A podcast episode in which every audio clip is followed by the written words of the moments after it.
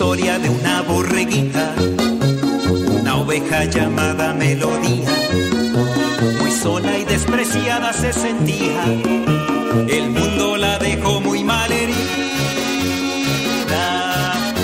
Pensaba que su vida no valía, que estaba en una calle sin salida.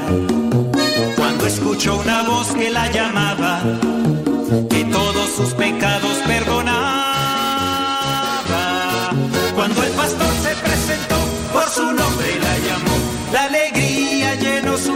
Cuando el pastor se presentó y ella su voz reconoció, melodía de gozo se llenó.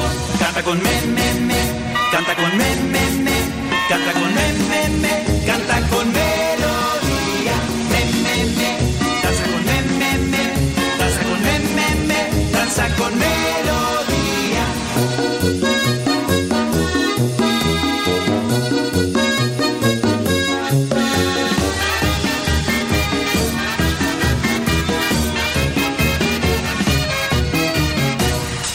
Oveja melodía está contenta, está llena de paz y de esperanza.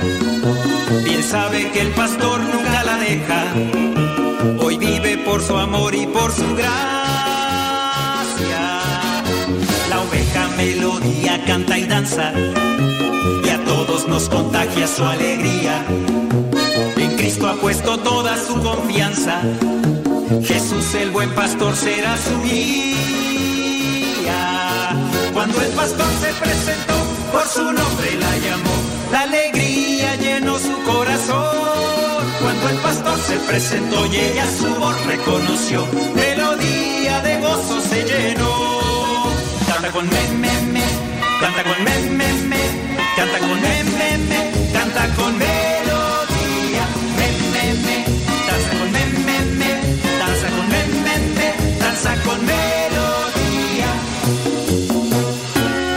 Entonces melodía, desde entonces melodía, no se aleja del pastor, no se aleja del pastor, aunque la senda sea sombría, aunque la senda sea sombría, ella no siente ningún temor, ella no siente ningún temor. Desde entonces melodía, desde entonces melodía, tiene a Jesús en su corazón, tiene a Jesús en su corazón, nos comparte su alegría, nos comparte su alegría, hoy nos unimos a su voz, canta con me, me, me, canta con me, me, me, canta con melodía, me, me, me, danza con me, me, me, danza con me, me, me, danza con melodía, me, me, me, canta con me, me, me, canta con me, me, me, canta con melodía, me, me, me, danza con me, me, me, danza con me, me, me, danza con melodía,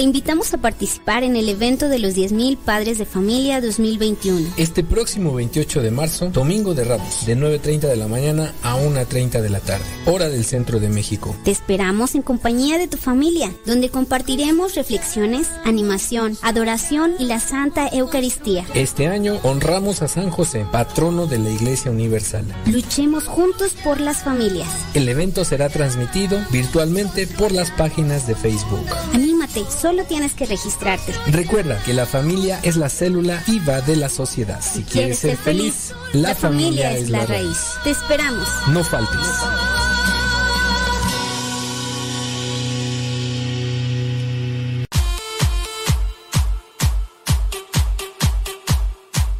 Tú también mándanos tu mensaje en audio al WhatsApp 55 20 19 32 89. Recuerda que es número de México 55 20 19 32 89. Si vives fuera de México, agrega el signo de más, después 52, apúntalo y mándanos tu mensaje en audio para que también lo puedas escuchar en Radio Cepa. El número 55 20 19 32 89.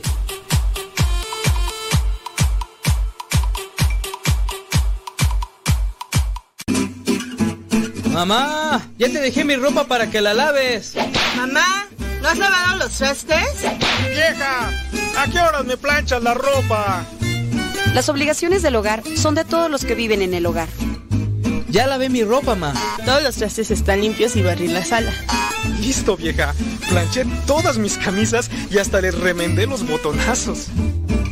Todos los días puedes tratarla como si fuera 10 de mayo, o por lo menos como deberías tratarla. Porque todos tenemos madre, esposa o suegra. Respétalas.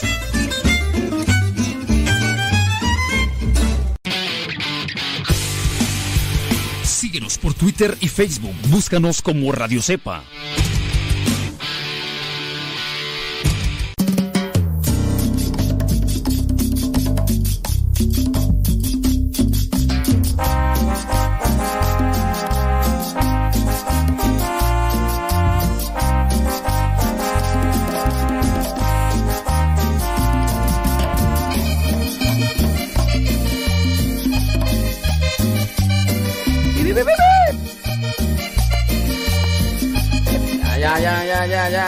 Ya le dieron compartir, criaturas. Primis. Todo estaría a la deriva. El barco en el mar se hundiría y no tendríamos salida. Pero qué bueno que tengo a un amigo. Zambor, zambor, zambor, zambor. Está conmigo. Él me ayuda a vencer lo que me puede hacer caer.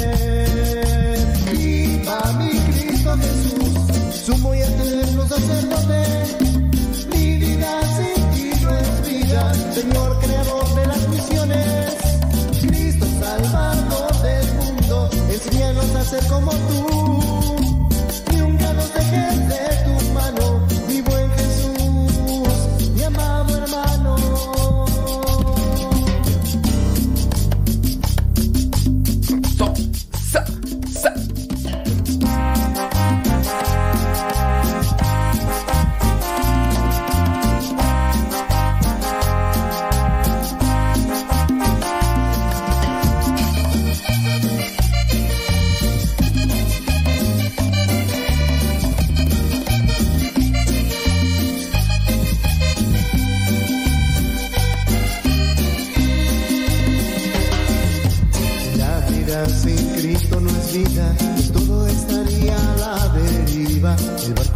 Se hundiría y no tendríamos salida. Pero qué bueno que tengo a un amigo y él siempre está conmigo. Él me ayuda a vencer lo que me puede hacer caer. Viva mi Cristo Jesús, sumo y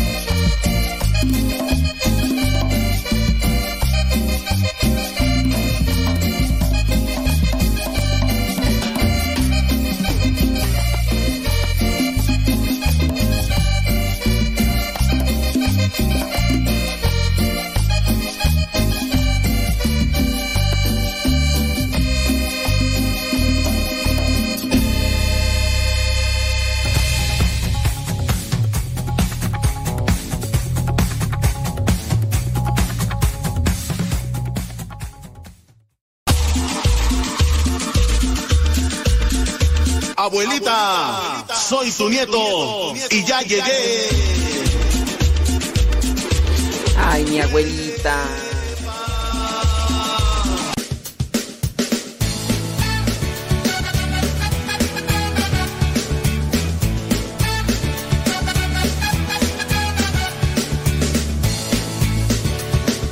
¿Qué onda, Mauricio?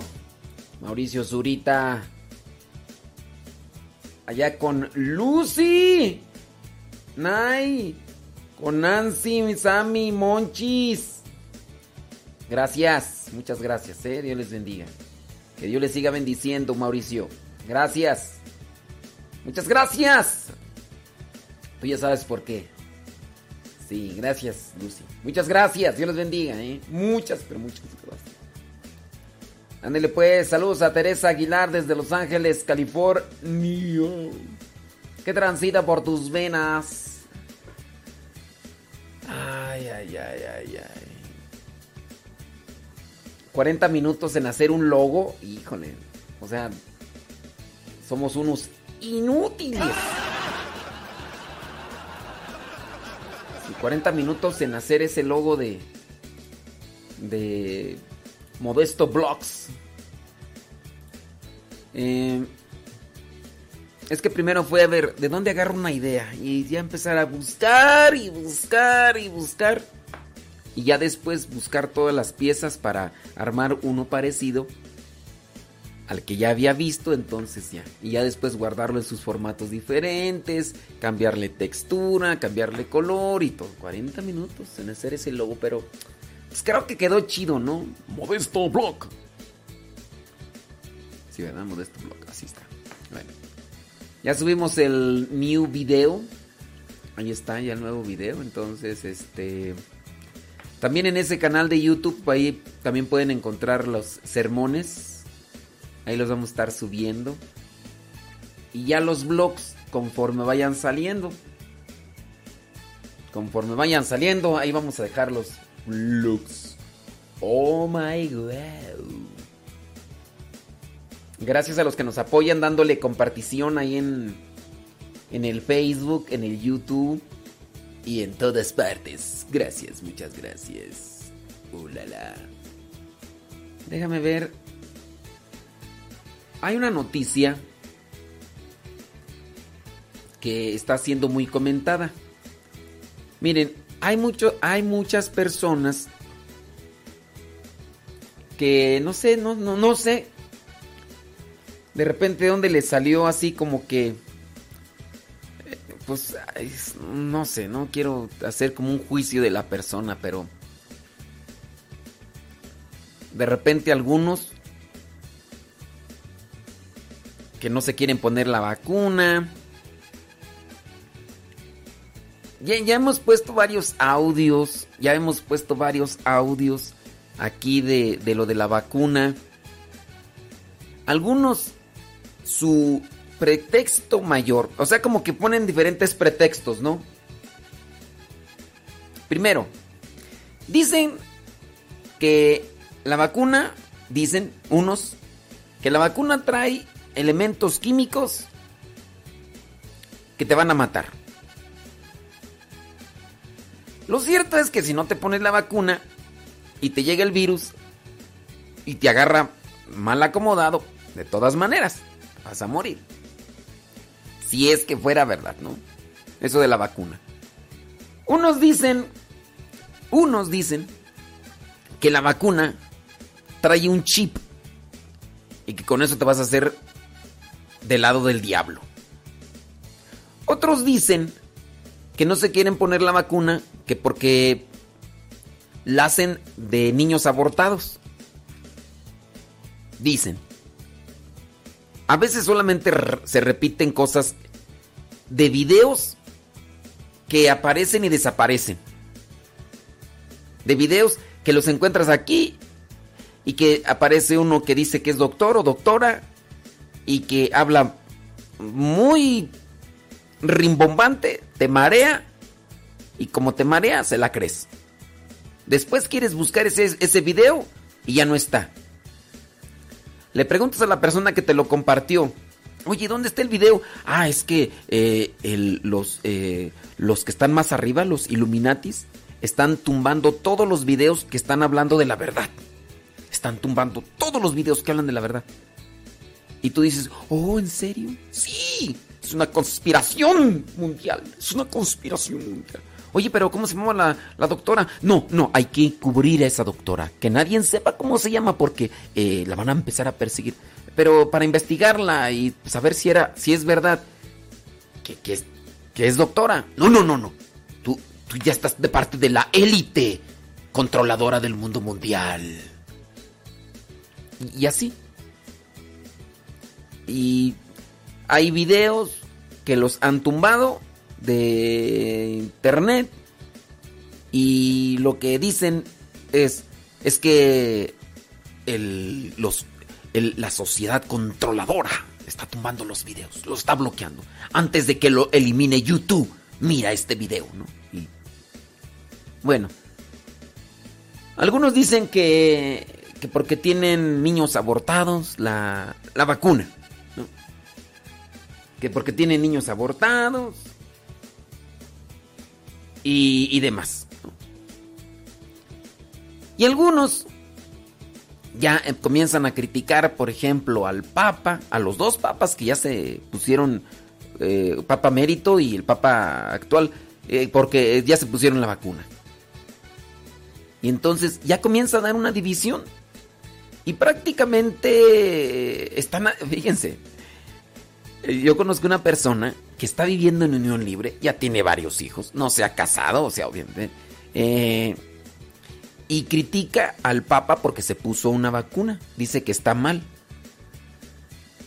Y yo digo, a ver, espérame tantito, antes de señalar, fíjate si tu mano está limpia, porque, o sea, tú podrás decir que el Papa está mal porque se puso una vacuna. Está bien, o sea, esa es tu opinión. Pero tú estás en unión libre. Tú estás en pecado mortal. Tú tienes ya mucho tiempo. Tú conoces de la palabra. Tú conoces de la doctrina. Y estás diciendo que el Papa está mal solamente porque se puso una vacuna. Ahora, tú tienes la seguridad que, que el Papa está mal porque se puso la vacuna y que está como que ya es hijo del diablo porque se puso la vacuna. Porque eso es lo que tratan pues de decir. Porque dicen, es que la vacuna tiene eh, niños abortados, ¿no? Y ya, con base a eso, dicen, no. Y no hay, no, yo no me lo voy a poner porque tiene niños abortados la vacuna. Ok, ¿tienes la seguridad de que tiene niños abortados? ¿Cuántos niños le meterán en cada vacuna? ¿Unos tres niños abortados? ¿O cuatro, o cinco, o seis? ¿O cuántos le meterán? O sea, tienes la seguridad, tú tienes, tú tienes la fórmula química donde te diga cuántos niños utilizaron para cada vacuna. Si es que es verdad eso. Todas las fórmulas, todas. ¿Tú, tienes la seguridad? No, es que lo dijo fulano. Ok, ¿quién es fulano? No sé, pero me mandaron un video por WhatsApp y, y en ese video de WhatsApp dice ahí, y dice que es una doctora y dice ahí todos los títulos. Pues, pues te diré. Te diré. Este es una cuestión que mm, a veces nosotros no, no, no discernimos bien y nos. Yo ahorita tengo por ahí en la mira a dos personas. Uno de el- una de esas personas es científico. Y, pero exagera mucho las cosas. Exagera mucho las cosas. Eh, hablando, por ejemplo, de. Por ejemplo, este, este, este científico no es mexicano. Pero cuando está dando conferencias, le echa mucha, pero mucha crema a sus tacos. Por ejemplo, en una entrevista que mire que le estaban haciendo en otro país, este científico decía que él ha andado por todo el mundo y que ha tenido audiencias incluso hasta de 100 mil personas juntas en un solo lugar. Este científico, al estar diciendo que ha tenido audiencias de 100 mil personas en un solo lugar, me pregunto yo, a ver, ¿en qué lugar se puede reunir a 100 mil personas?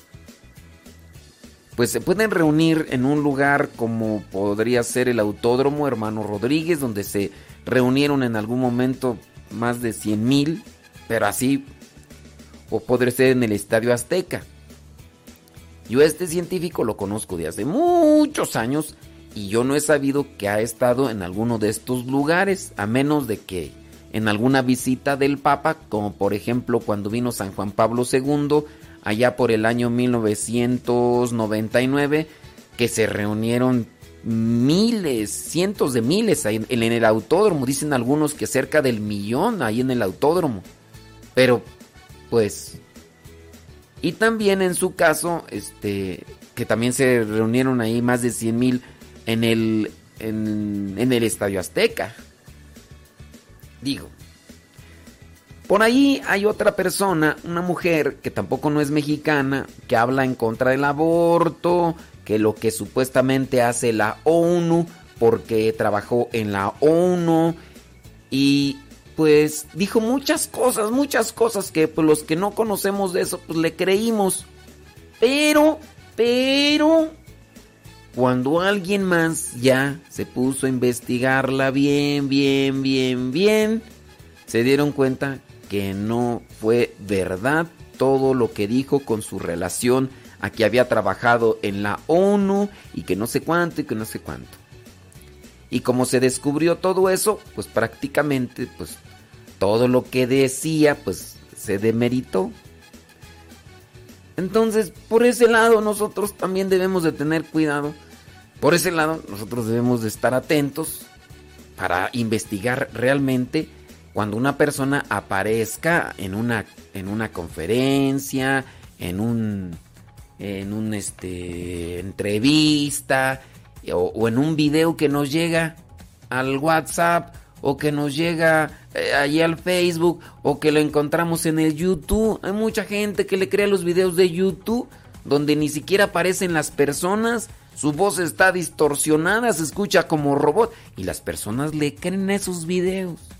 Y dicen las personas que lo hacen así que para que mm, no los descubran, que porque si no los gobiernos, estos o los más bien las eh, los sistemas estos de conspiración, eh, los grupos conspiranoicos van a... No, no, los conspiranoicos son las personas que hacen esto. Los grupos controladores del mundo van a ir por ellos y los van a secuestrar y... Y esa es su objeción. Pero pues sí, yo les invito a que realmente analicen la cosa porque hay tanto que por aquí por allá. Eh, los obispos de Estados Unidos advirtieron, advirtieron sobre la vacuna de una, eh, de un laboratorio en específico. Eh, si no mal recuerda, no mal recuerdo, era el de Pfizer, ¿no? El de Pfizer, y si no mal recuerdo, esa de Pfizer creo que es una sola vacuna. A ver si por ahí a lo mejor ando equivocado, puede ser que ande equivocado, ¿verdad? Pero esto de lo de Pfizer creo que... Mm, lo demás. Eh, entonces, sí, eh, pongamos un poquito más de análisis a las cosas que encontramos en internet. Y sí, yo entiendo, alguien se puede presentar en un video y puede decir, eh, yo soy católico y esto, y, ya porque dice católico, pues le damos, eh, le damos credibilidad y empieza a hablar de organismos de aquí, de allá, y, y yo, yo nomás te pregunto, a ver, bueno, ya lo escuchaste a este, escuchaste a otro, trata también de discernir, a ver, ¿dónde más puedes buscar información para que, pues, lo que está diciendo tú lo puedas como que tener con más seguridad. Porque, pues sí, uno puede, uno puede decir las cosas, solamente repetirlas porque las escuché aquí, las escuché allá. Pues, o sea, eso es tan sencillo. Pero mire, hagamos una crítica, porque a mí, se me hace que a veces podemos clavarnos en una idea y de ahí patinamos y patinamos. Alguien hace poquito me, me preguntaba, y me decía que eh, esta persona por estar trabajando en, un, en las cuestiones estas de la salud, dice que le ofrecieron la vacuna. Entonces, esta persona está, digamos, acercada a la iglesia. La persona está en riesgo de contagio porque está al frente de una situación de trabajo en un hospital o en los hospitales y, correr riesgo de contagio porque pues, llegan personas infectadas del virus y todo ya. Entonces le dijeron, ¿sabe qué? Usted que está al frente le vamos a eh, ofrecer la vacuna. Pero entonces esta persona dice que mm, pues tenía duda, dijo, no, es que yo he escuchado que, que dicen que pues que eh, va a estar ahí de que niños abortados y demás y que yo no quiero faltar a la iglesia que porque dicen que si te pones una vacuna de esas estás promoviendo que hagan abortos y demás y y bueno yo yo hice un análisis. Le digo mira eh, hablando de especialistas de la investigación yo no verdad pero hablando de especialistas de la investigación por ejemplo, un periodista, aunque algunos lo desacreditan porque, aunque sea periodista, dicen no, no dice la verdad. Bueno, entonces, ¿qué? Por ejemplo, Alejandro Bermúdez. Alejandro Bermúdez ya presentó su opinión sobre lo de las vacunas. Y él no habla por su cuenta. Él como periodista. Y fíjense que en el caso de Alejandro Bermúdez, es periodista, además de profesión, con mucha experiencia. Eh, Alejandro Bermúdez está al frente de la página de Así Prensa. Era el director y después se fusionó Así Prensa con Noticias EWTN de la televisión y radio de Madre Angélica. Como Alejandro Bermúdez está al frente de una página de noticias católicas, con su profesión de periodista, con su eh, digamos, experiencia y también con su mm, enfoque, trata de conocer más a detalle los temas de los cuales se está dando noticia. Y él investiga a personas que son que conocidas en relación católicas y que conocen todo esto de los virus. Y entonces estos, los virólogos, los químicos, que son católicos y que en el caso Alejandro Bermúdez los ha investigado porque él tiene que verificar o tiene que ver que las noticias que se presentan en su página tengan realmente fundamento y verdad. Entonces, yo le creo más a un Alejandro Bermúdez. Primero porque es de profesión periodista. Porque es un católico que comprometido porque es un laico consagrado, porque tiene muchos años de experiencia, porque en es, e- e- él se envuelve o él nada en, e- en esos ambientes de la investigación, del periodismo. No es una persona que apareció en un video y que quién sabe quién es y aunque se diga que es esto y lo otro y ya después ya no lo veo, no. El, Alejandro Bermúdez, un laico consagrado, ahí está y trata de indagar, cuestionar y él digamos que ese es el medio en el cual nada. E- Esas son sus aguas donde él nada. Pues yo le creo más a un Alejandro Bermúdez que a un video que me aparece en internet o me llega al WhatsApp y que no sé ni quién es esa persona, pero que me lo mandó. Yo le creo más a Alejandro Bermúdez que a un video que aparece ahí en internet así, de la noche a la mañana. Yo le creo más a un Alejandro Bermúdez que a una persona que no está ni bien acercada a la iglesia, que no está ni casada por la iglesia y que nada más anda repitiendo de los videos conspiranoicos que aparecen en internet. Yo le creo más a un Alejandro Bermúdez que a esta persona.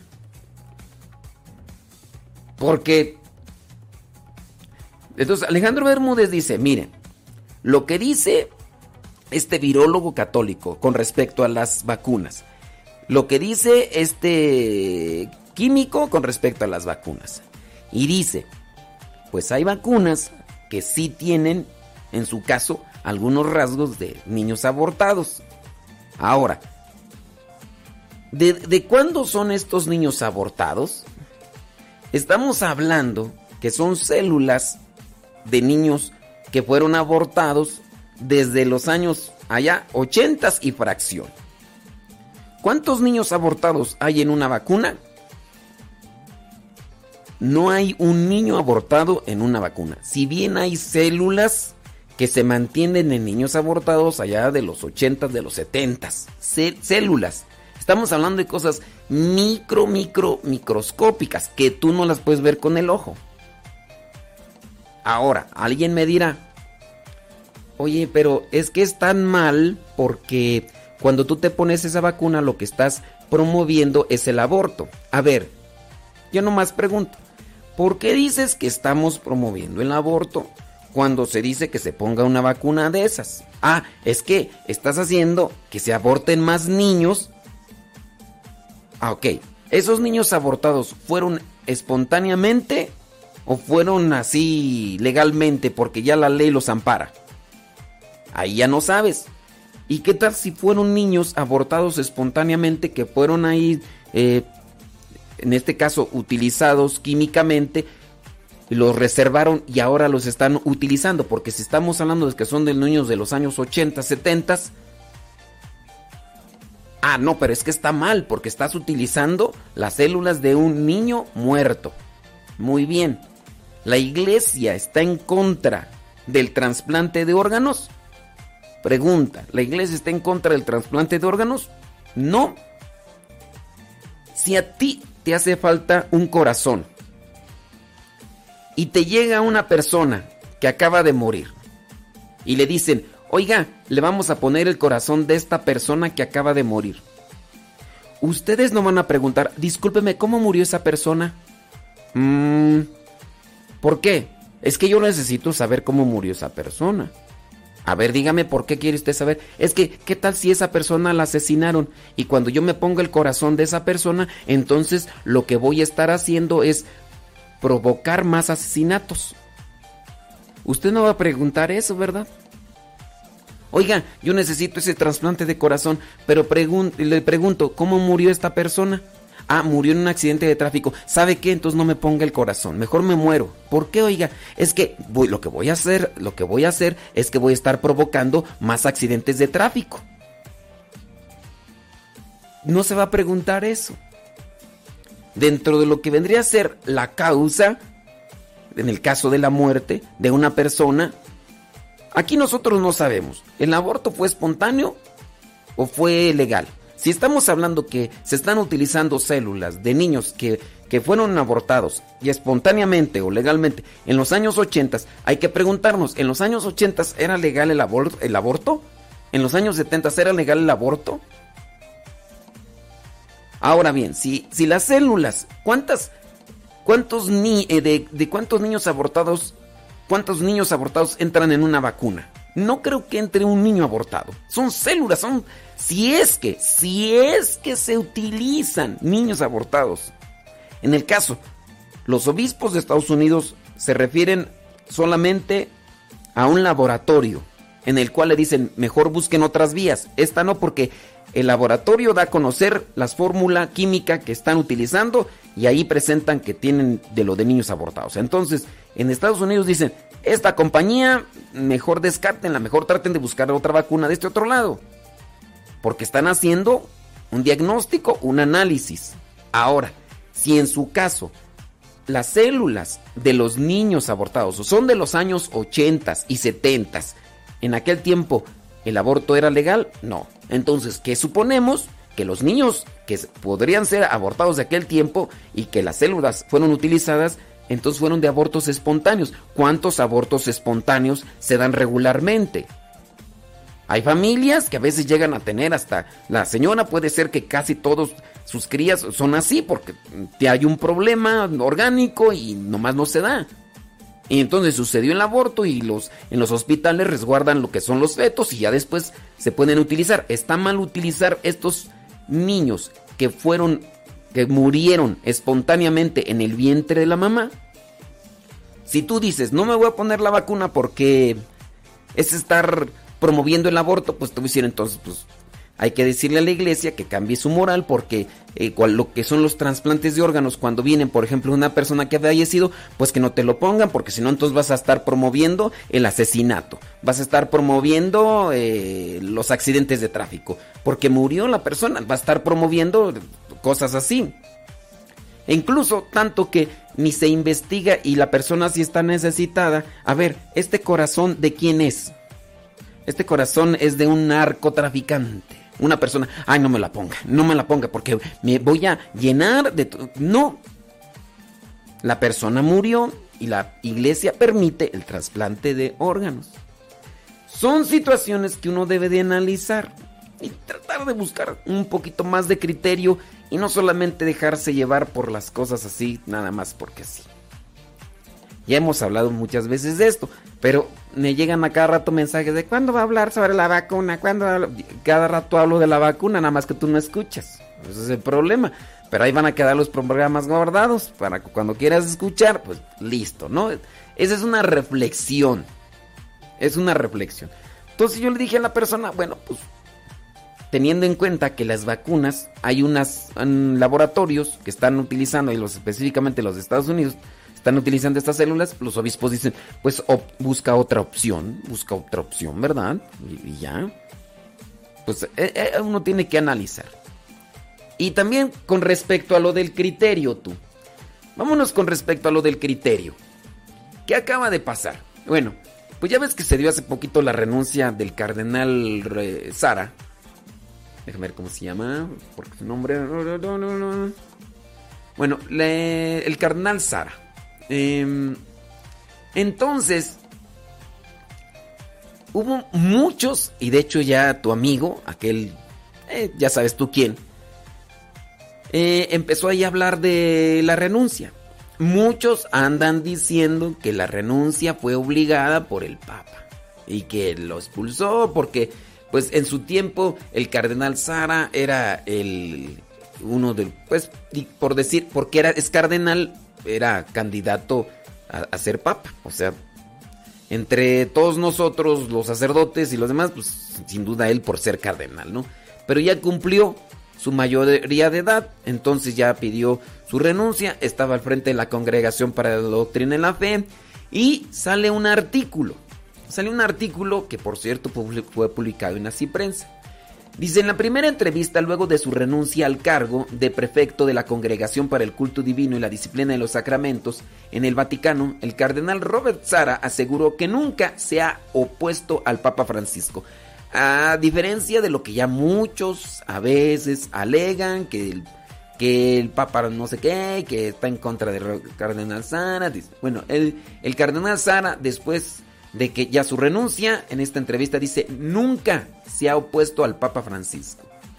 En entrevista publicada por el diario Il Foglio, eh, este 10 de marzo, el cardenal Sara dijo que siempre trató de ser un servidor leal, obediente y humilde en la verdad del Evangelio. Incluso cuando algunos periodistas continuamente repitieron eso que no tiene sentido.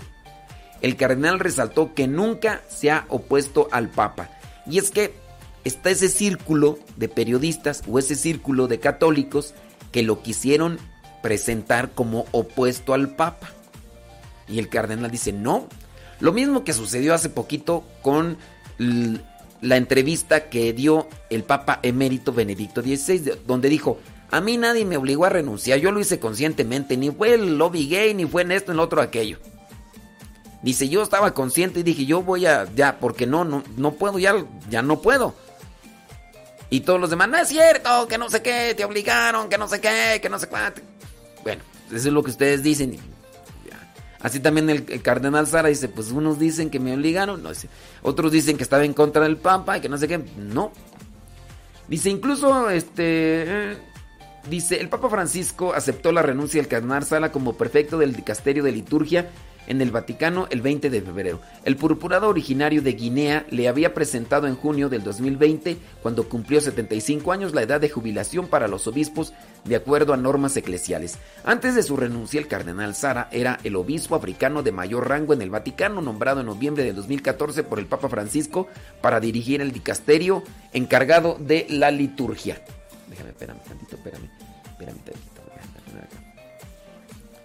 Dice en la entrevista, el cardenal Sara recordó que cuando el Papa le dijo que había decidido aceptar su renuncia, inmediatamente respondió que estaba feliz y agradecido por su decisión. Soy feliz, me siento orgulloso de haber servido a tres papas, San Juan Pablo II, Benedicto XVI y el Papa Francisco, en la curia romana por más de 20 años, dijo el cardenal Sara. Algunos insinúan sin razón o sin poder dar una prueba concreta y creíble que éramos enemigos. Eso es lo que está diciendo, fíjense, lo que dice el cardenal Sara. Algunos insinúan sin razón o sin poder dar una prueba concreta y creíble que éramos enemigos. No es verdad. Al Papa Francisco le gusta la franqueza. Siempre hemos trabajado juntos, con simplicidad, pese a las fantasías de los periodistas. Eso dice el cardenal Sara. Eso lo dice el cardenal Sara en una entrevista que está dando a este periódico. Lo mismo el, el Papa emérito Benedicto XVI dice, algunos fanáticos no aceptaron mi renuncia. Algunos amigos fanáticos no aceptaron mi renuncia. Aquellos que todavía dicen que el Papa es el Papa Benedicto XVI y que el Papa Francisco no. Y por eso le llaman Bergoglio y demás y, y cosas de esas. ¿Qué haces, ¿Qué haces cuando la persona que está involucrada en el tema sale y te dice, no, es que es esto así, así, así, así y así, así? Y los demás dicen, no, eso no es. Eso que estás diciendo no es verdad. Oh, te lo estoy diciendo yo, yo, yo soy el, yo, yo, yo soy el, eh, la, la persona que está involucrada en el tema, sí, pero no te creo. O sea, te lo estoy diciendo yo, sí, pero yo creo otra cosa y eso es lo que yo creo. E, eso es lo que... A ver, a ver, a ver, a ver, a ver, a ver, a ver. No te lo está diciendo nadie más, te lo estoy diciendo yo. Yo. No. Sí, pero... Y ahí, cámbiales. Entonces, ahí vienen, dice este grupo de, de, periodistas que andan siempre ahí, andamos, anduvieron poniéndolos de frente con el Papa Francisco como si fueran gallitos de pelea. El cardenal criticó la idea de que su rol al mando de la congregación para el culto divino era un puesto honorario y de poca importancia. Creo que la responsabilidad de la liturgia nos pone en el corazón de la iglesia de su razón de ser. La iglesia no es una mera administración ni una institución humana. La iglesia misteriosamente prolonga la presencia de Cristo en la tierra el purpurado recordó que el documento Sacrosantum Concilium del Concilio Vaticano II afirma que la liturgia es una acción sagrada de que sobrepasa las otras y la cumbre hacia la cual se dirige la actividad de la iglesia al tiempo que es la fuente de donde emana su poder. La iglesia existe para darle a los hombres a Dios y para ofrecer a Dios a los hombres. Eso está en Sacrosantum Concilium. La iglesia existe para darle a los hombres a Dios y para ofrecer a Dios a los hombres. Este es precisamente el rol de la liturgia, adorar a Dios y comunicar la gracia divina a las almas. Cuando la liturgia se enferma, toda la iglesia está en peligro, porque su relación con Dios no solo se debilita, sino que se pone en peligro. Qué bonita frase.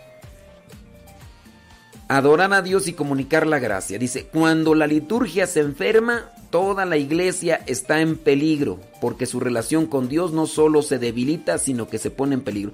Esto hay que pasárselo a aquellos que quieren hacer de la liturgia un papalote, un reguilete, que quieren hacer lo que hacen con sus calzones.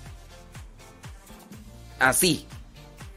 Ah, quieren meter una cosa, quieren hacer otra, que no sé qué, que no tiene nada de malo, que aquí, que allá, que...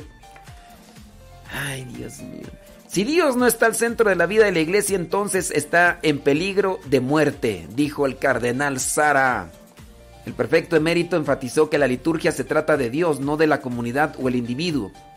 Esta realidad indicó se expresa bien cuando la liturgia se hace ad orientem, es decir, cuando el sacerdote celebra mirando al altar y no al pueblo. El cardenal también explicó por qué enseña que el silencio es importante en la liturgia.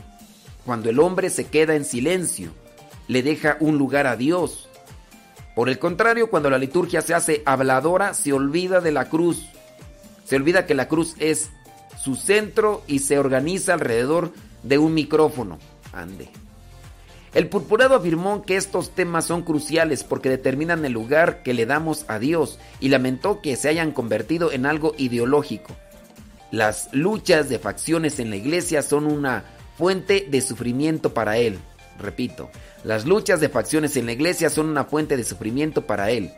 Con mucha frecuencia actuamos como si todo fuera un asunto de política, poder, influencia y la injustificada imposición de una hermenéutica del Vaticano II que rompe totalmente y está irreversiblemente opuesta a la tradición. El cardenal dijo que es falso que se haya opuesto al Concilio Vaticano II, porque él habla del sentido de lo sagrado en la liturgia. No creo que la lucha entre progresistas y conservadores tenga algún significado en la iglesia. Hablando de los conservadores, de los progresistas.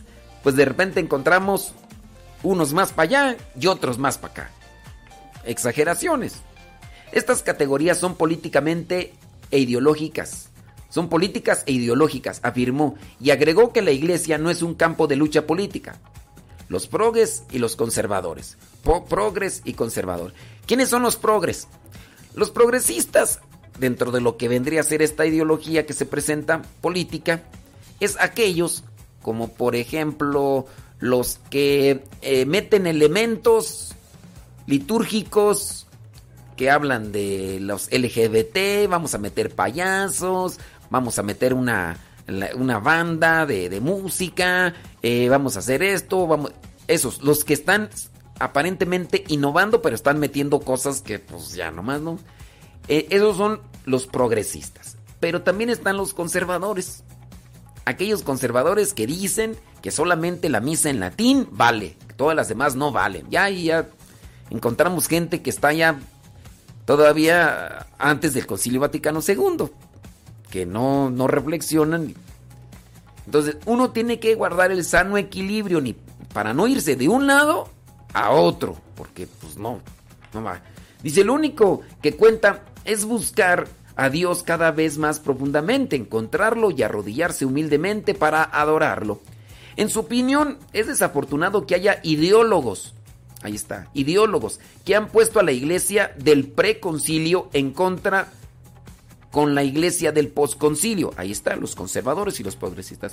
Para él, estas personas son divisores que están haciendo el trabajo del demonio. ¡Tómala, papá! A ver, mándenle este mensajito a Rafael Díaz, por favor.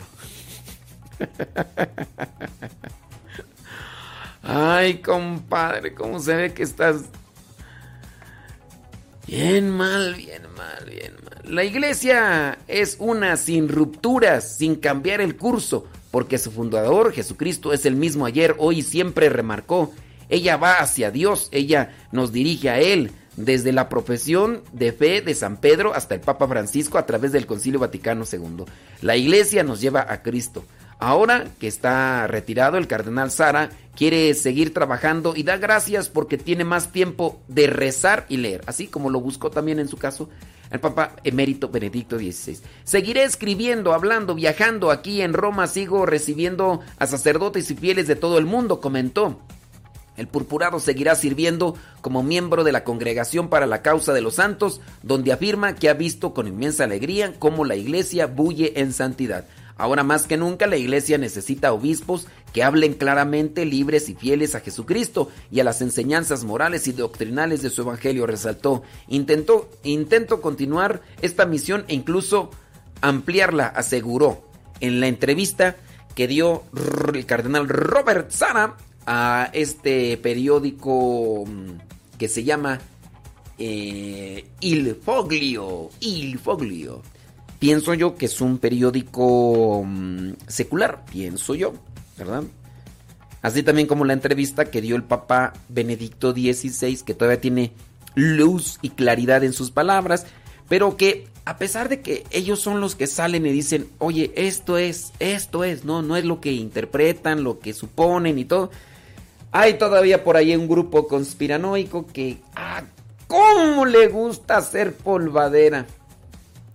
Bueno, pues ahí está la entrevista y no duden, no ni tantito que a pesar de que esté la entrevista ahí del cardenal Robert Sara, no duden ni tantito que estos grupos, estos grupos políticos, ideológicos que están ahí en la pugna, salgan a decir que fue algo obligado, porque lo obligaron y porque, porque pues así, así Así pasa cuando sucede. ¿Cómo va aquella frase tú? Las, las cosas pasan cuando pasan. Bueno, pues el que está, está. Y si no están, pues es que. Pues es que no está. Así. Ándele, pues ahorita regresamos con el evangelio del día de hoy porque no lo hemos puesto el día de hoy, el evangelio.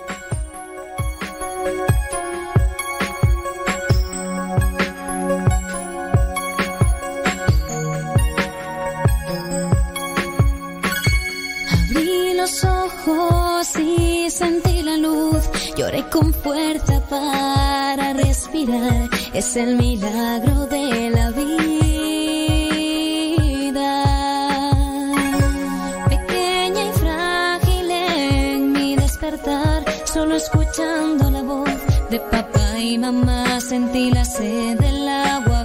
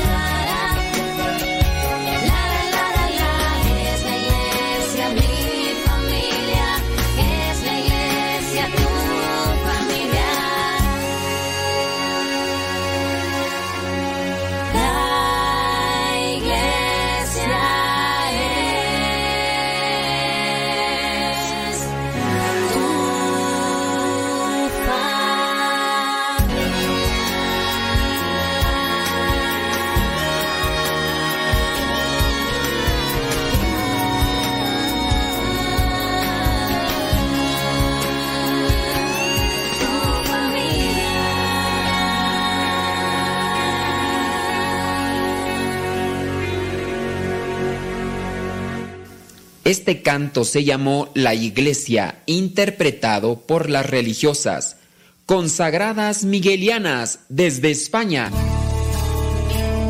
En estos momentos vamos a escuchar la palabra de Dios. Dispón tu corazón para que el mensaje llegue hasta lo más profundo de tu ser.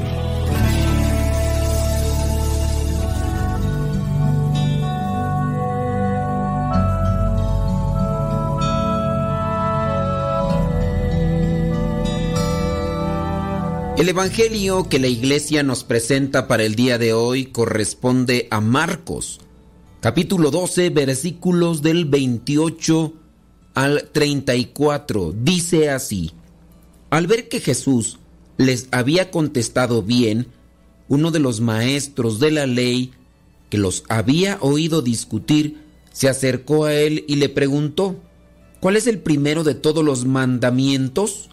Jesús le contestó, el primer mandamiento de todos es, Oye Israel, el Señor nuestro Dios es el único Señor. Ama al Señor tu Dios con todo tu corazón, con toda tu alma, con toda tu mente y con todas tus fuerzas. Pero hay un segundo. Ama a tu prójimo como a ti mismo. Ningún mandamiento es más importante que estos. El maestro de la ley le dijo, Muy bien, maestro, es verdad lo que dices. Hay un solo Dios y no hay otro fuera de él. Y amar a Dios con todo el corazón, con todo el entendimiento y con todas las fuerzas. Y amar al prójimo como a uno mismo. Vale más que todos los holocaustos y todos los sacrificios que se queman en el altar. Al ver Jesús que el maestro de la ley había contestado con buen sentido, le dijo, no estás lejos del reino de Dios. Y ya nadie se atrevía a hacerle más preguntas. Palabra de Dios. Te alabamos, Señor. Señor Jesucristo, nuestro divino Salvador, gracias te damos por tu infinito amor. Te escuchamos en la palabra, te recibimos y adoramos en la Eucaristía, te servimos en los hermanos.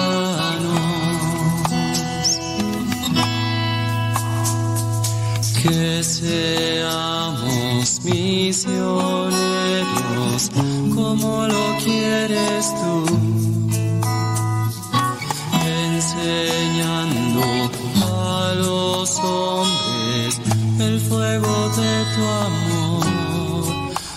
En el Evangelio del día de hoy, uno de los maestros de la ley quiere saber de Jesús cuál es el mayor mandamiento, cuál es el más grande mandamiento. Dice, al ver que Jesús les había contestado bien, uno de los maestros de la ley que los había oído discutir, se acercó a él y le preguntó, es decir, que ya le habían inquietado las respuestas de Jesús y le pregunta cuál es el primero de todos los mandamientos. Hoy también mucha gente quiere saber qué es lo más importante en la religión. Algunos pueden decir que lo más importante es ser bautizados, otros dirán que lo más importante es la oración, otros pueden decir que ir a misa o participar en el culto del domingo. Otros van a decir que amar al prójimo y luchar por un mundo más justo. Otros se preocupan solo de las apariencias y de los cargos de la iglesia. Y así podríamos estar dando o desglosando ideas porque pareciera ser que tenemos todos la verdad. Lo que yo creo es la verdad. Algunos pueden estudiar mucho, presentan fundamentos, ideas, otros más ponen su seguridad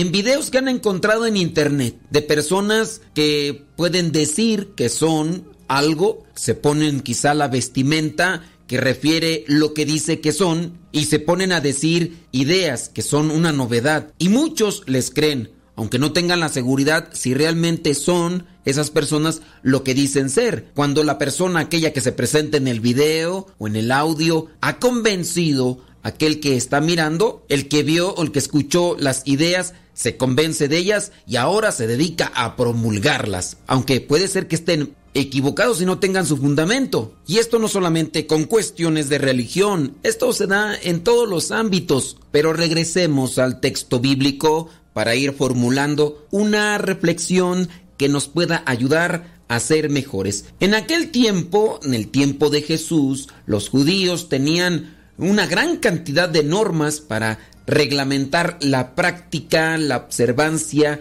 de lo que vendrían a ser los diez mandamientos de la ley de Dios. Algunos decían que todas esas normas tienen el mismo valor, porque en este caso venían de Dios. Es decir, los diez mandamientos y todas las otras normas que iban agregando los maestros de la ley decían que valían lo mismo, aunque solamente fueran para un tiempo y para un grupo específico de personas. Todos entraban ahí. Obviamente esto generó debates porque también algunos decían que solamente algunas leyes eran importantes y otras no. Y ahí entonces se formaba el debate, la discusión. Este maestro de la ley que se acerca con Jesús quiere saber qué es lo que opina Jesús, qué es lo que dice Jesús. El maestro de la ley ha visto qué cosas hace Jesús y también ha escuchado las respuestas a ciertos temas polémicos. En este caso, en el versículo 12,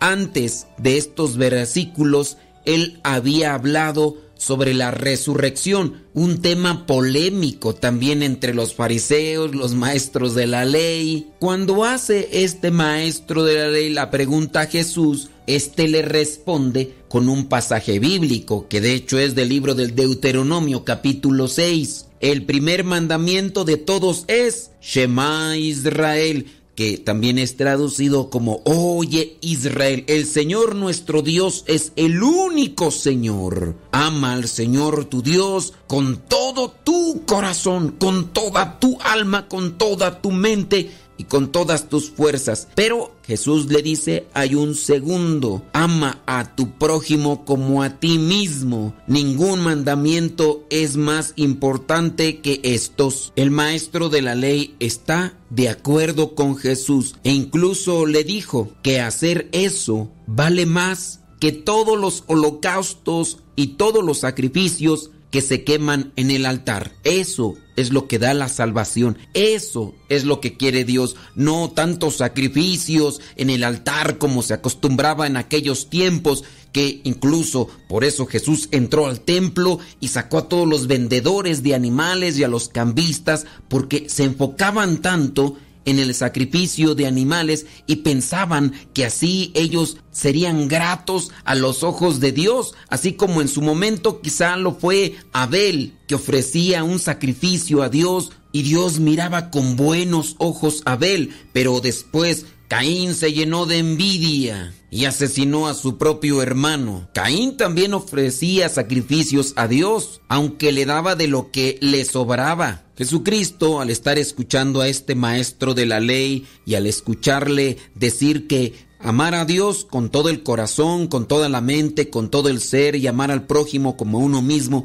vale más que todos los holocaustos, Jesús le dice, no estás lejos del reino de Dios. El reino de Dios consiste en unir los dos amores, amor a Dios y amor al prójimo, incluso si me odia, incluso si me persigue, si me levanta falsos. Nosotros también debemos de tener sentido común en nuestra relación con Dios. Nuestros planteamientos religiosos deben tener una jerarquía, deben tener un orden, deben de estar armonizados, pero unos deben tener el primer lugar, unos deben ir después de otros. Si hoy nos preguntaran a nosotros cuál es el primero de todos los mandamientos y de todas las cosas que realizamos dentro de la iglesia, puede ser que nosotros también entremos en discusión porque cada quien habla como le va en la feria, dicen allá en mi rancho. Muchos hablamos de un conocimiento,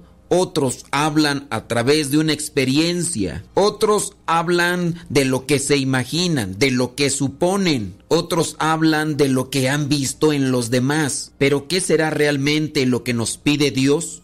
¿Qué será aquello que deberíamos de poner en primer lugar, en segundo, en tercero? ¿No seremos también como los maestros de la ley o los fariseos que andamos haciendo cosas, pero que a lo mejor estamos haciendo aquellas que están en último lugar como si fueran las primeras? ¿No será que le estamos dando demasiada importancia a las cosas de afuera, a lo que son tradiciones, devociones, y no le estamos dando importancia a lo elemental, a lo que nos acerca al reino de Dios? Puede ser que algunas personas sean muy estrictas, muy precisas, muy puntuales para llevar todo aquello que se realiza conforme a lo religioso, aquellas cuestiones que son de fe, que son de piedad, pero ahí en el núcleo familiar son fríos, son déspotas, son altaneros, son soberbios, o por qué no incluirnos, ¿verdad? Puede ser que me esté considerando que yo no estoy haciendo esas cosas y sé el primero en la lista de muchos. San Agustín decía una frase, ama y haz lo que quieras. Esta frase es muy corta, pero puede decir mucho si la reflexionamos y tenemos un sentido claro de lo que es amar. Pero podemos estar dando vueltas en un círculo de ideas, porque yo considero lo que es amar, me acerco a la idea de Agustín de Hipona, filósofo, teólogo, y puede ser que tu tía tenga otra idea de lo que es amar, o tu primo, o tu hermano, o tu esposo, y esa idea esté totalmente contaminada. Nos hace falta mucho reflexionar para poder entrar en el pensamiento de Dios. Y no es que lo podamos hacer de manera plena, pero hay que acercarnos a lo que nos pide Dios. Mirando el texto, versículo 30 de este capítulo 12. Ama al Señor tu Dios con todo tu corazón. ¿De qué manera tú podrías expresar que es amar a Dios con todo el corazón? Dice, con toda tu alma. ¿Cuál podría ser tu idea de amar a Dios con toda tu alma? Con toda tu mente y con todas tus fuerzas. ¿Cómo podría uno describir esto? ¿Cómo podría uno compararlo con esas relaciones que podríamos tener de amistad, de cariño, esas relaciones de amor que podemos tener con los demás?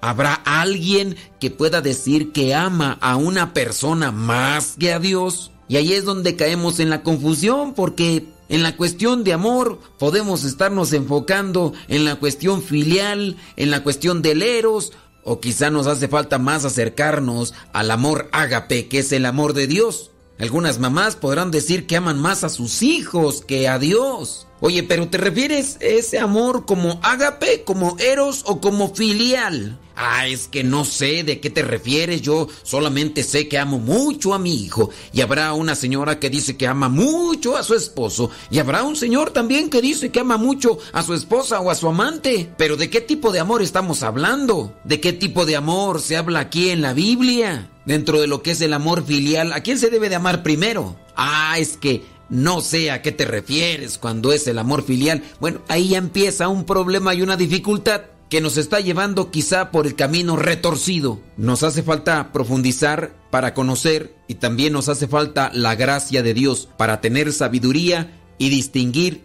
lo que quiere Dios de cada uno de nosotros y de esa manera ser felices. Soy el Padre Modesto Lule de los misioneros servidores de la palabra. La bendición de Dios Todopoderoso, Padre, Hijo y Espíritu Santo, descienda sobre cada uno de ustedes y les acompañe siempre.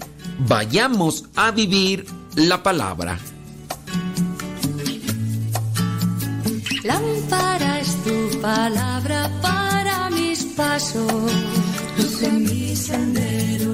Lámpara es tu palabra para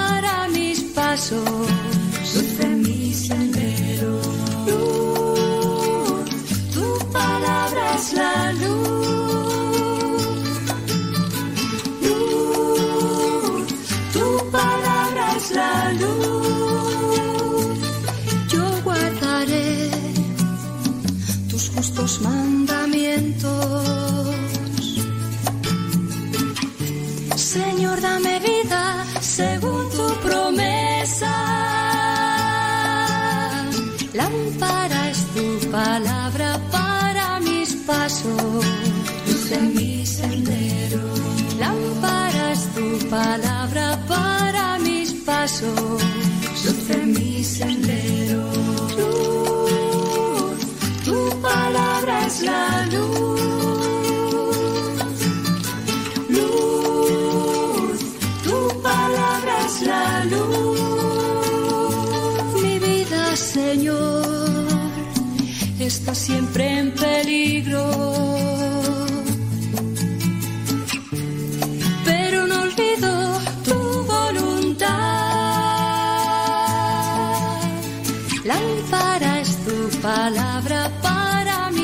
paso, luz en mi sendero.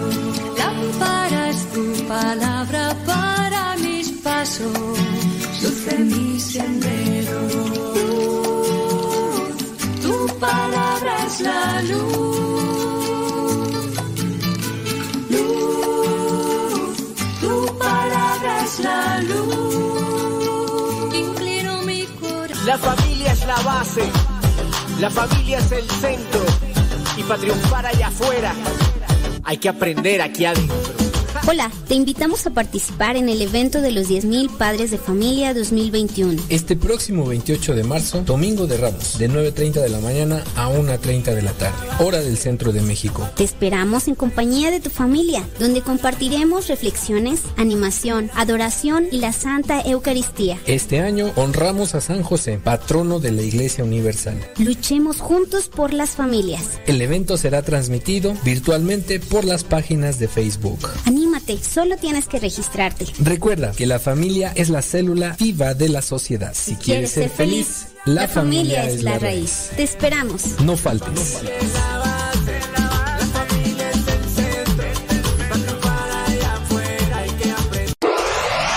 www.radiocepa.com transmite desde el Seminario de Teología de los Misioneros Servidores de la Palabra, ubicado en Texcoco, Estado de México.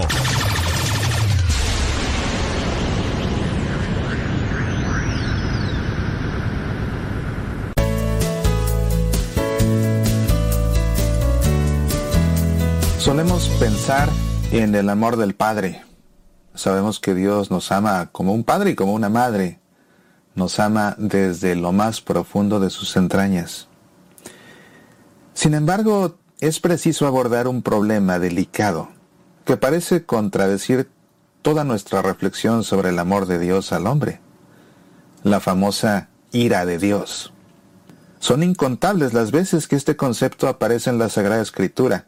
Esa fue la razón principal por la que en los comienzos de la Iglesia existieron herejes que separaban el Nuevo Testamento del Antiguo Testamento, atribuyendo al Antiguo Testamento un Dios amenazador e iracundo y al Nuevo Testamento un Dios Padre bueno y bondadoso revelado en Jesucristo. Pero esa es una solución ilusoria. También en el Nuevo Testamento se habla de la ira de Dios. Baste pensar en el lugar que esa idea ocupa en la carta a los romanos. Desde el cielo se revela la ira de Dios contra toda clase de hombres impíos e injustos. Romanos 1.18. Y en el Apocalipsis. La explicación hay que buscarla por otros caminos. La ira de Dios es expresión de su santidad y trascendencia, no de enfado ni de capricho es el no poderoso de Dios ante el mal, su reacción ante el pecado. ¿Y qué pasaría si se debilitara ese no? Se debilitaría la distinción entre el bien y el mal, y con ello la vida y todo el universo que se apoyan en ella. Los pecados que más provocan la ira divina son la idolatría. La primera vez que se menciona la ira de Dios es con ocasión de la construcción del becerro de oro en el Éxodo la infidelidad a la alianza, la opresión del pobre. Muchas veces la ira aparece relacionada con los celos de Dios, como en Deuteronomio. Es la ira del marido enamorado que ve a su esposa echarse en brazos de falsos amantes, como en el libro de Oseas. La ira de Dios no constituye, pues, para nosotros una amenaza, sino una defensa. En el Antiguo Testamento, se atribuyen generalmente a la ira de Dios las catástrofes naturales, las carestías, los cielos que se cierran y no dejan caer la lluvia. Cuando se trata de personas individuales, la ira de Dios puede manifestarse en forma de enfermedad, persecuciones, muerte prematura. En el Nuevo Testamento cambia en esto la perspectiva. Para San Pablo, la ira de Dios se manifiesta más bien en el abandonar al hombre a una vida licenciosa, presa de todos los vicios. Bajo esta luz, puede haber más ira de Dios en la prosperidad que en medio de la desgracia, en los que aparentemente disfrutan y se dan a la buena vida que en quien sufre. Y esto debería llevarnos a tener mucho cuidado de no atribuir con ligereza a la ira de Dios o a un castigo divino ciertas enfermedades, aunque suelan estar relacionadas con transgresiones morales. La ira de Dios se manifiesta más en dejarnos vivir tranquilos hasta el final en una vida de pecado que en el vernos visitados por la enfermedad. Pero la mayor novedad que nos ha traído el Nuevo Testamento es que Jesús nos ha librado de la ira de Dios, que ha puesto fin al régimen de la ira y ha inaugurado el de la gracia, que Él ha bebido hasta las heces, la copa de la ira y el cuenco del vértigo del que hablaba Isaías, y a nosotros nos ha convertido de vasos de ira en vasos de misericordia. En la Biblia, la ira de Dios no tiene nunca la última palabra, es siempre una etapa de paso, un recurso medicinal. No guardo rencor eterno, dice a través de Jeremías. La última palabra, lo que Dios busca, incluso con su ira, es tener compasión. Lento a la ira y rico en clemencia, se proclama a sí mismo en la Sagrada Escritura, alguien a quien le gusta tener misericordia. En la Biblia, con mucha más frecuencia que la ira de Dios, aparece proclamada su piedad y su misericordia. El concepto de ira está sacado del mundo humano y por tanto no es más que una metáfora. La ventaja que tiene es que resulta extraordinariamente eficaz de inmediato para el hombre, que conoce bien ese sentimiento y sus efectos, y también la de hacernos ver que el Dios de la Biblia es un Dios vivo, no un ídolo muerto o una simple idea. Sin embargo, aquí más que nunca, hay que dar el salto cualitativo del símbolo a la realidad. La diferencia entre nuestra ira y la de Dios es mucho mayor que la analogía. En nosotros, la ira es casi siempre un defecto. En Dios es una perfección. Por tanto, el símbolo debe ser abandonado en cuanto ha cumplido su misión, que consiste en elevarnos a una realidad que está por encima de nosotros. Algo así como la nave espacial que en un determinado momento se separa del cohete que sirvió para ponerle en órbita y lo deja caer de nuevo a la Tierra, a fin de que no sea un obstáculo para la prosecución de su carrera para salir de la órbita de la gravedad de la Tierra dan una imagen falseada del Dios de Jesucristo. Esos predicadores o visionarios que, especialmente en estos tiempos, no hacen más que especular sobre la ira de Dios, que según ellos está a punto de caer sobre el mundo. Los verdaderos profetas que Dios envía para amenazar con sus castigos ofrecen con su vida unas garantías muy distintas de que son enviados suyos. Esos otros forman parte casi siempre del número de aquellos profetas de los que Dios dijo en una ocasión, yo no envié a los profetas, y ellos corrían, no les hablé, y ellos profetizaban. Jesús habló muchas más veces de la misericordia del Padre que de la ira de Dios. ¿Por qué no imitarlo también nosotros? Un benedictino inglés, muerto hace algunos años, escribió un libro cuyo título es por sí solo todo un anuncio. Dios no está enfadado. Soy Mauricio Pérez, estas son Semillas para la Vida.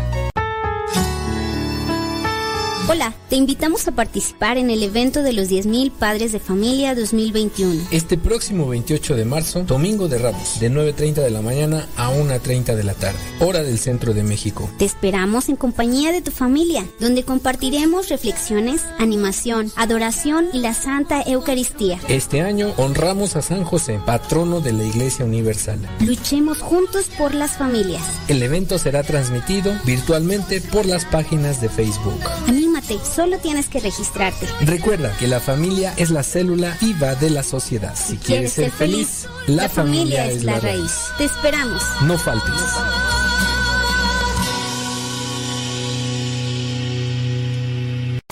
Las mejores melodías.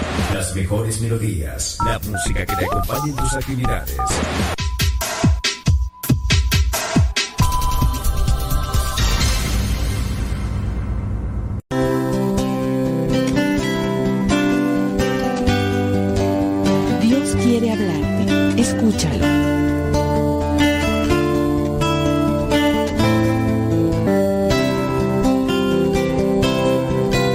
Definición de ídolo. Todo aquello que pretende ocupar el lugar que solo le pertenece a Dios. ¿Te aprendiste ya la definición de ídolo? Todo aquello que pretende ocupar el lugar que solo le pertenece a Dios. La cuaresma es un tiempo para dejar nuestros ídolos, es decir, dejar todo aquello que pretende competir contra Dios y avanzar en nuestro camino hacia Él Es lo que también nos recuerda el primer mandamiento de la ley de Dios. Amarás al Señor tu Dios con todo tu corazón, con toda tu alma, con todas tus fuerzas. Las palabras que hoy te digo quedarán en tu memoria. Esas palabras que son como el credo fundamental del pueblo de Israel, siguen siendo válidas para nosotros. Por eso en el credo de la misa decimos, creo en Dios Padre Todopoderoso, Creador del cielo y de la tierra. Creo en un solo Dios, un solo Dios. Ahora bien, de esta definición de lo que es un ídolo, entendemos inmediatamente algo muy importante. Y es que los ídolos pueden ser cosas, pero también pueden ser ideas, pero también pueden ser personas, pero también pueden ser ideologías, también pueden ser sentimientos. Por eso hemos dicho, el ídolo es todo aquello, todo aquello que pretende tener el primer lugar en tu vida, gobernar tu vida, es decir, tomar el lugar que solo le pertenece a Dios. Y de aquí entendemos que si ese es un ídolo, el problema de los ídolos en nuestro tiempo y en nuestras circunstancias, el problema de los ídolos no es simplemente lo que hacen espectacularmente, o sea, con cierto, eh, con cierto espectáculo, es lo que quiero decir, algunos pastores o pastoras protestantes que agarran una estatua, por ejemplo, de la Virgen María y la revientan contra el suelo. Y así estamos luchando contra los ídolos. Si fuera así de fácil. Hay dos errores terribles, o tres, en ese espectáculo de reventar estatuas. Dos o tres errores terribles. El primer error terrible es que para nosotros la estatua como tal es solamente un recordatorio. No es un recordatorio. Al contrario de lo que sucedía y sigue sucediendo en algunas tribus primitivas, en las que el objeto mismo era considerado como fuente de poder. Es decir, como si ese objeto fuera el que hiciera los milagros o el cambio de los corazones. La gente no es tan tonta. La gente sabe que una imagen, que puede ser muy bonita y otras que no son tan bonitas, una imagen es simplemente un recordatorio que dirige nuestra atención, nuestra imaginación y nuestros sentidos hacia una realidad más alta.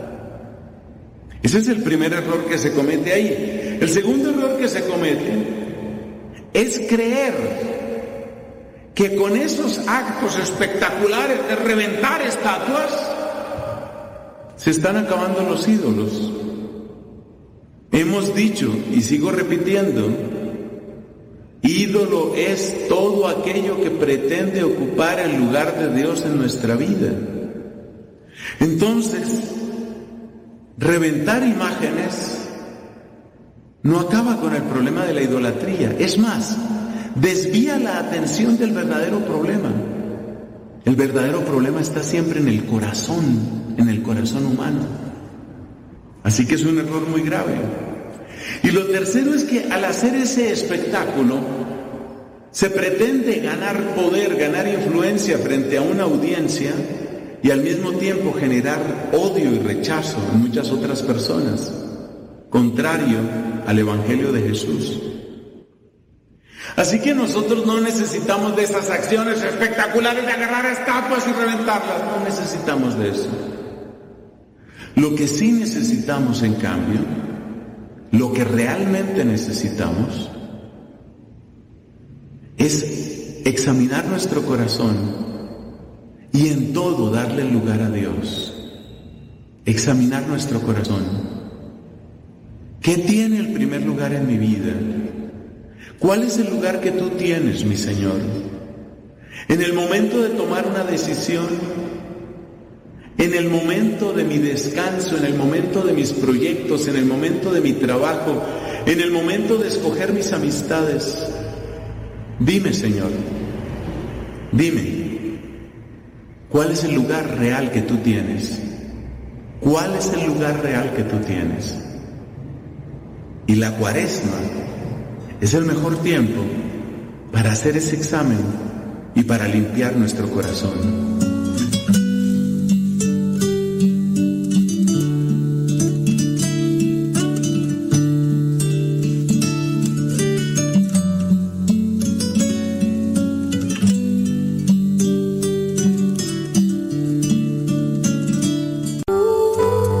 La verdadera oración nace del corazón, no de unos labios ágiles.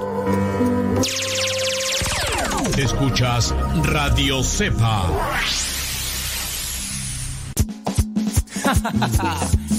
¿Quieres saber quién es mi papá? Echa pa' acá.